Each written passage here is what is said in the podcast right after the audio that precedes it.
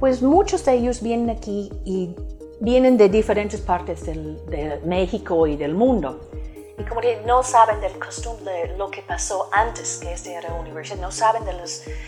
Este era un, una hacienda más importante para sus vacas, para leche, y ajá, era lo principal para leche para la ciudad de Puebla.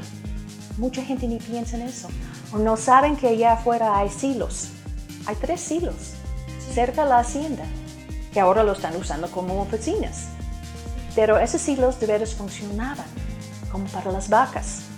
Entonces, este era el rancho más grande y más importante en todo el estado de Puebla. Satisfacción. Mis alumnos me dan mucha satisfacción, mucho. Y los otros profesores aquí en el departamento trabajamos muy bien juntos. Aquí sí estamos trabajando, apoyando uno al otro.